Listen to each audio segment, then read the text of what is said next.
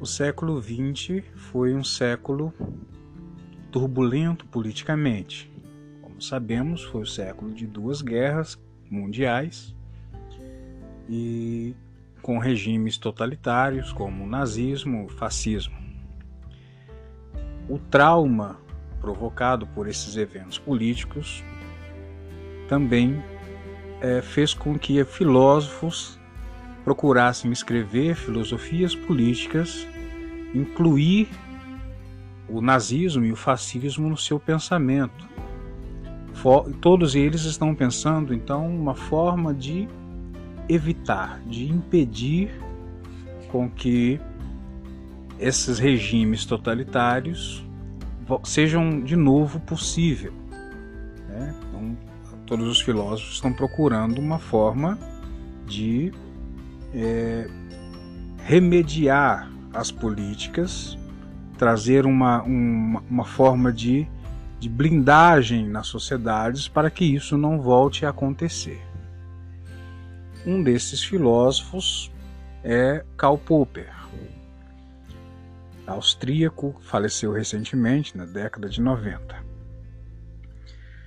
É, Karl Popper é conhecido principalmente por, como filósofo da ciência, um pensador que procura pensar a natureza da ciência, a característica fundamental do pensamento científico, do fazer científico. Qual, qual é a característica para ele da ciência? É a abertura, o não dogmatismo. O que, que ele quer dizer com isso? Pensamento dogmático é um pensamento que afirma subjetivamente e exige do interlocutor confiança irrestrita, né? porque foi feita uma afirmação que não dá ao outro a possibilidade de crítica. Não mostra como chegou às suas conclusões, não apresenta os fundamentos de seu, de seu pensamento, de modo que possibilita ao outro verificar né, as, esses fundamentos, a veracidade desses fundamentos. Então, esse é um pensamento dogmático. Um pensamento científico se caracteriza justamente pelo contrário. É um pensamento que fornece, junto com a proposição, com a afirmação de uma determinada é, é, tese, de uma determinada defesa, né? fornece também um método, as formas com que o, a pessoa que afirma chegou a uma conclusão.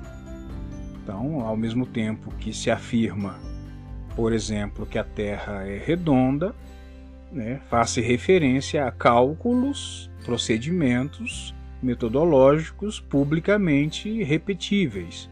Qualquer um pode calcular novamente e avaliar os procedimentos que cada físico utilizou para chegar à conclusão de que a Terra é redonda. Por isso que é um um pensamento científico.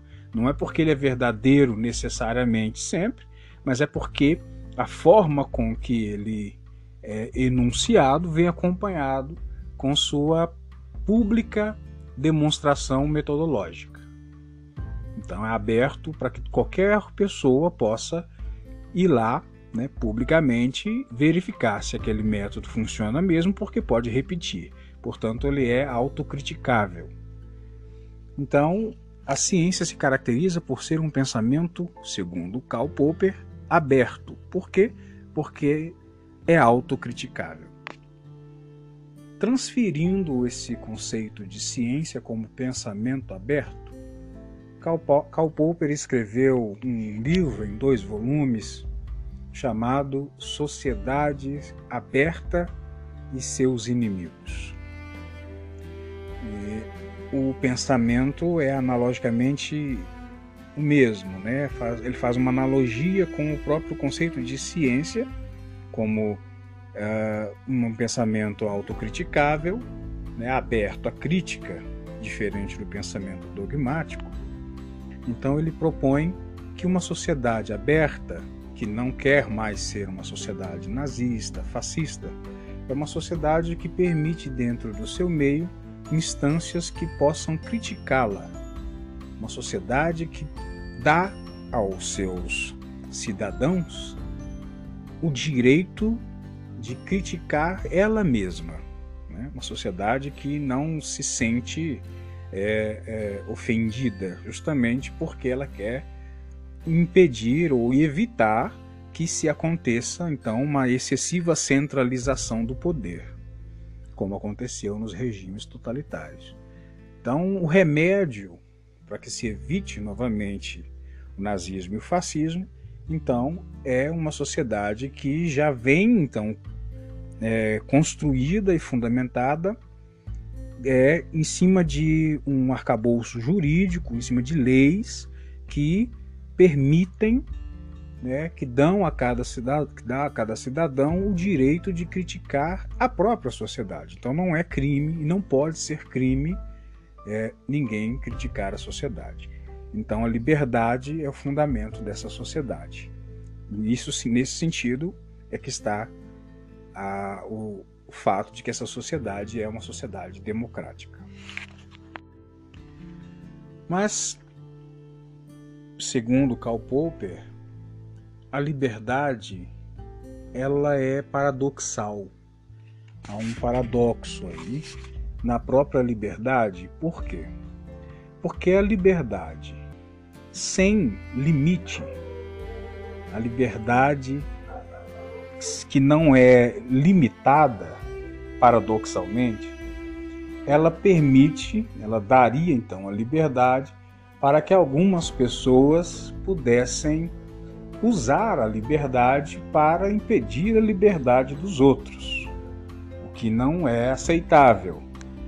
Então, se paradoxalmente, se queremos uma sociedade livre e com tolerância, que não é o caso das sociedades fascistas, nazistas, precisamos limitar a liberdade.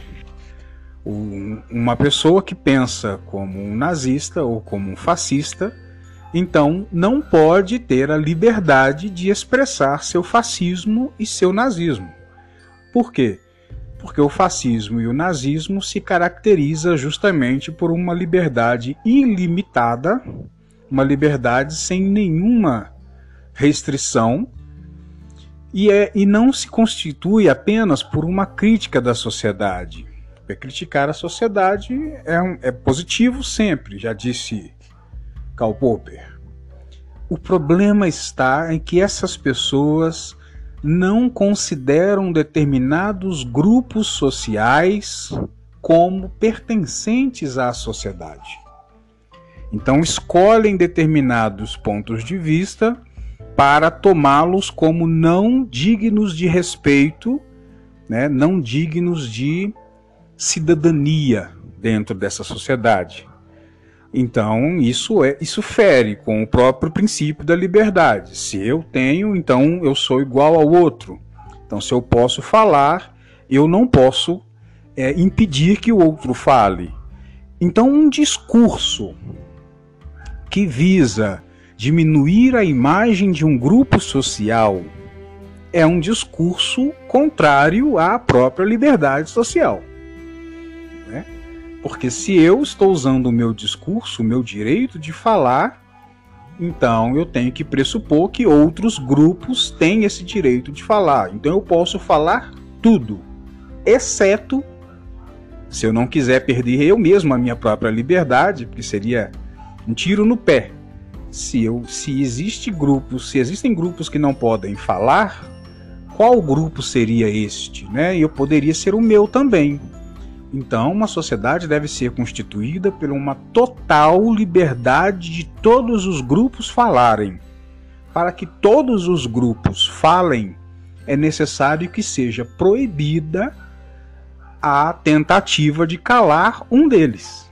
Então, discursos que anunciam a não validade de um determinado grupo ou a inferioridade na cidadania, na dignidade política de determinado grupo é um discurso contraditório e, portanto, que fere a própria natureza da liberdade. Portanto, se um Estado, para Karl Popper, quer evitar de novo o fascismo e o nazismo, ele deve dar toda a liberdade para que se critique os Estados, para que o Estado seja criticado né, ele próprio, mas ele tem que colocar como limite que as pessoas critiquem o direito dos outros criticarem. Né? O direito é, ou, ou façam discursos que diminuam o valor da crítica dos outros, o valor do que os outros dizem. Quais são esses tipos de discursos? Então, existem vários. São discursos, por exemplo, homofóbicos, né? discursos que dizem que os homossexuais, o que eles pensam, né? como eles se expressam, é uma forma imoral, inferior, etc. Uh, expressões religiosas, por exemplo, de matriz africana, em geral no Brasil, para dar um outro exemplo, são considerados também é, expressões é, proibidas. É, publicamente não pode, não se admite Brasil preconceituoso, não admite que se expresse publicamente a religiosidade de matriz africana. E assim vários outros exemplos, né? O lugar da mulher, né? o lugar público da mulher ainda não é bem visto, a questão do negro, né? Enfim, é, para Karl Popper, então, a sociedade saudável é uma sociedade livre, se quiser ser livre, deve paradoxalmente impedir que determina, impedir a liberdade de alguns grupos ao ponto de que essa liberdade tão ilimitada fira a liberdade dos outros. De uma maneira mais uh, simples, poderia dizer que uh, a minha liberdade vai até onde não fere não diminui a liberdade do outro. Né? Isso é uma forma simples de dizer. Mas é isso que ele está dizendo. Então, que a liberdade é um paradoxo. A própria tolerância em relação à liberdade, ela é em si mesma paradoxal. O que quer dizer com isso? Que uma pessoa, uma sociedade, não pode ter uma tolerância tão sem fim, tão sem limites, tão sem regras, que acaba tolerando a própria intolerância. Ora, se tolerar, como nós já dissemos, né? se se tolerar a própria intolerância, o que acontecerá? Os intolerantes vencerão, porque a forma com que eles lutam é pela violência intolerante. A característica da intolerância é justamente a violência, a exclusão do outro. Então, eles não podem ter esse direito. Então, paradoxalmente, não se pode dar liberdade para que alguns tirem liberdade, não se pode tolerar a intolerância. Deve-se, se, se quiser manter um estado saudável do fascismo e do nazismo, para Karl Popper, deve-se ser intolerante com a intolerância. Então, para pensar, existe um modo de pensar recente no Brasil, também em outros países, mas migrado inclusive dos Estados Unidos, que aqui recebeu o nome de escola sem partido. Que seria o escola sem partido? A proposta é impedir que professores, no exercício da sua função de ensino, aprendizagem, né, eles expressem sua opinião política. Para quê? Porque em, em nome da liberdade do aluno. Eles, eles limitam a sua liberdade de expressão para que o aluno possa expressar livremente se quiser.